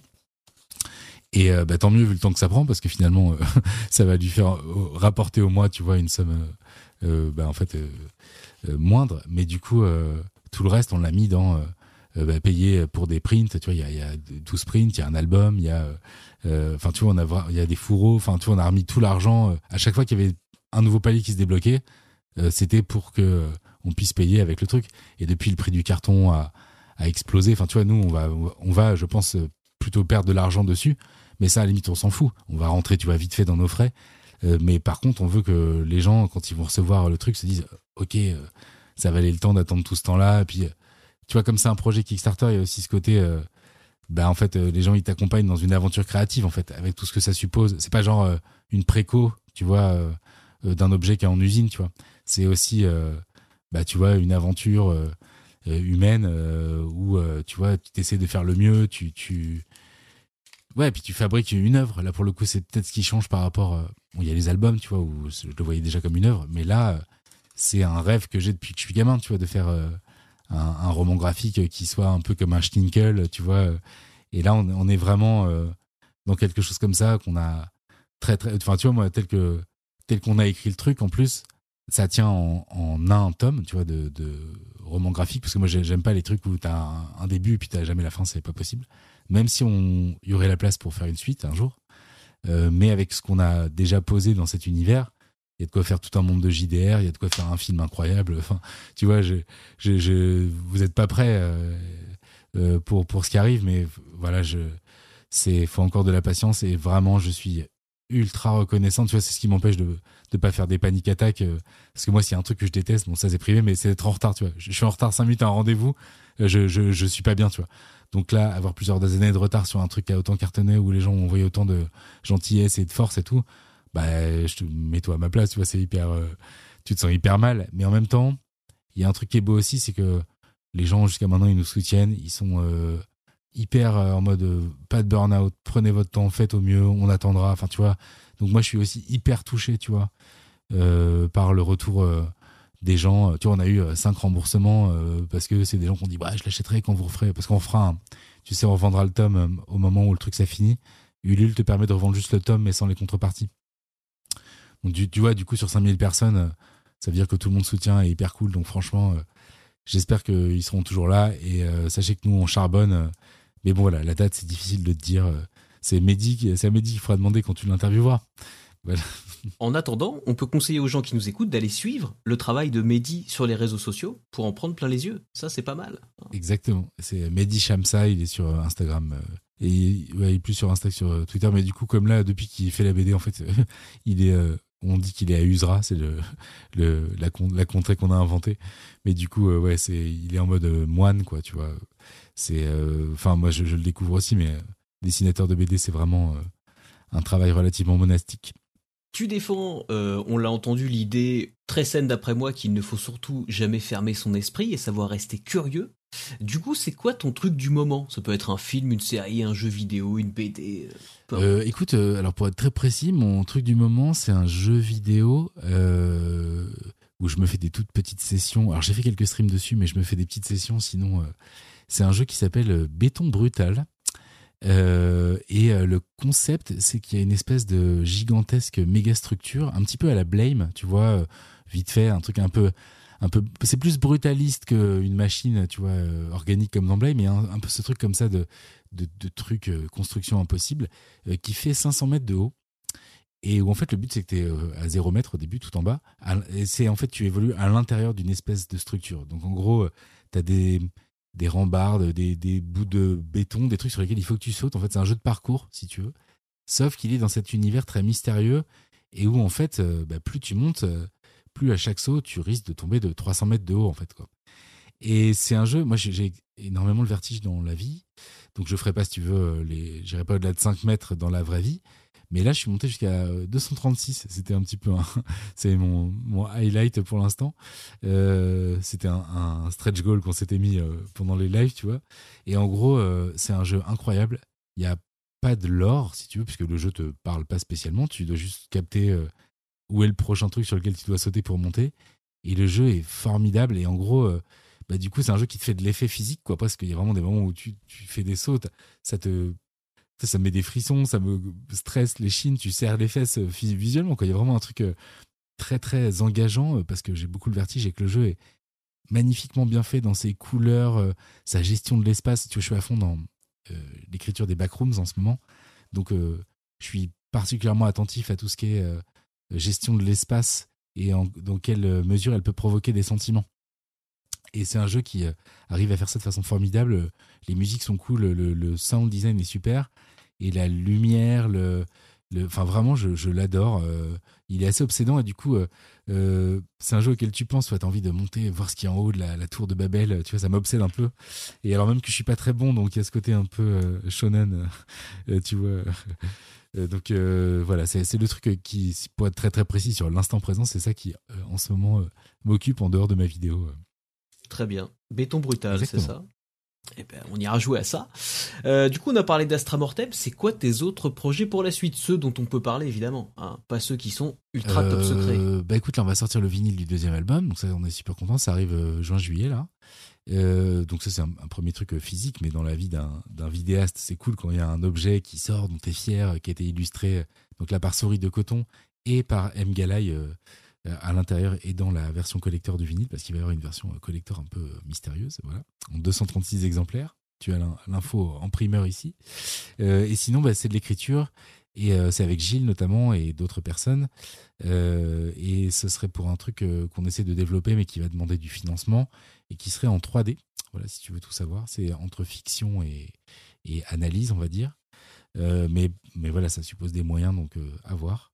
Et puis sinon, bah, écriture de vidéo. Euh, et je prépare un nouveau bouquin euh, dont je peux pas trop parler, mais euh, il va y avoir un troisième livre avant Astra, qui n'est pas encore sorti. Mais après le métal et, et Berserk, voilà, ce sera un truc plus lié à l'espace aussi. En termes spatial, pas l'espace galaxie, mais l'espace architectural. Très bien, on va continuer à surveiller les projets de HAL 236. Euh, avant de terminer, ma question sera la suivante quel invité mérite d'être à ta place dans une prochaine émission?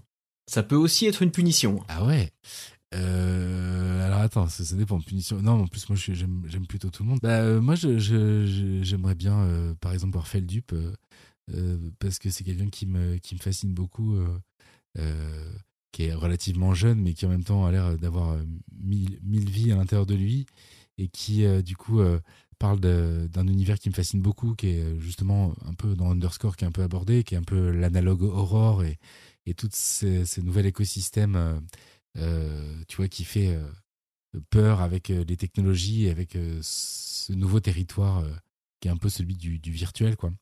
Donc voilà, ça pourrait être une proposition pas forcément très originale parce que il, a le vent, le vent en poupe, en poupe, le bougre, mais, mais c'est quelqu'un que dont j'aimerais bien que tu lui poses euh, d'excellentes questions comme tu as fait sur la forme et le fond. Ce serait euh, parce qu'il en parle rarement et du coup euh, ça m'intriguerait de savoir ce qu'il a à en dire. On ajoute l'excellent Feldup à la liste d'invités potentiels. Je suis, je valide totalement cette proposition. Quentin, il y a genre un millier de sujets dont on aurait pu parler. On aurait pu creuser un peu Clive Barker, Hellraiser. Je sais qu'on partage cet amour. On aurait pu parler encore plus de Berserk. merci Merci d'avoir répondu à toutes ces bah, questions. Merci à toi, c'était euh, un plaisir. Eh ben, plaisir partagé. J'espère que les gens qui nous ont écoutés euh, auront autant kiffé l'échange que j'ai pu le kiffer parce que c'était vraiment euh, passionnant de A à Z. Voilà, tu, tu es une machine à bonne réponse, je pense. Bon, bah, bah, il n'y a pas de bonne réponse, mais quand tu donnes les tiennes, écoute, franchement, t'es sûr de, d'avoir bon, quoi. C'est ça qui est cool. Ça sera la morale de fin, voilà. Exactement. Merci beaucoup, Quentin. Merci aux gens qui nous écoutent. Yes. Salut tout le monde. Salut à toi. Merci beaucoup. Voilà, si cet épisode vous a plu, n'hésitez pas à le partager sur les réseaux sociaux. Je vous rappelle qu'il est disponible sur toutes vos plateformes d'écoute préférées de Spotify à iTunes en passant par Deezer et Google Podcast. Pour soutenir l'émission et ne rien rater, vous pouvez vous abonner gratuitement sur Substack. Et pour me permettre de bosser dans de meilleures conditions et sans publicité, n'hésitez pas à souscrire à une formule payante mensuelle ou annuelle.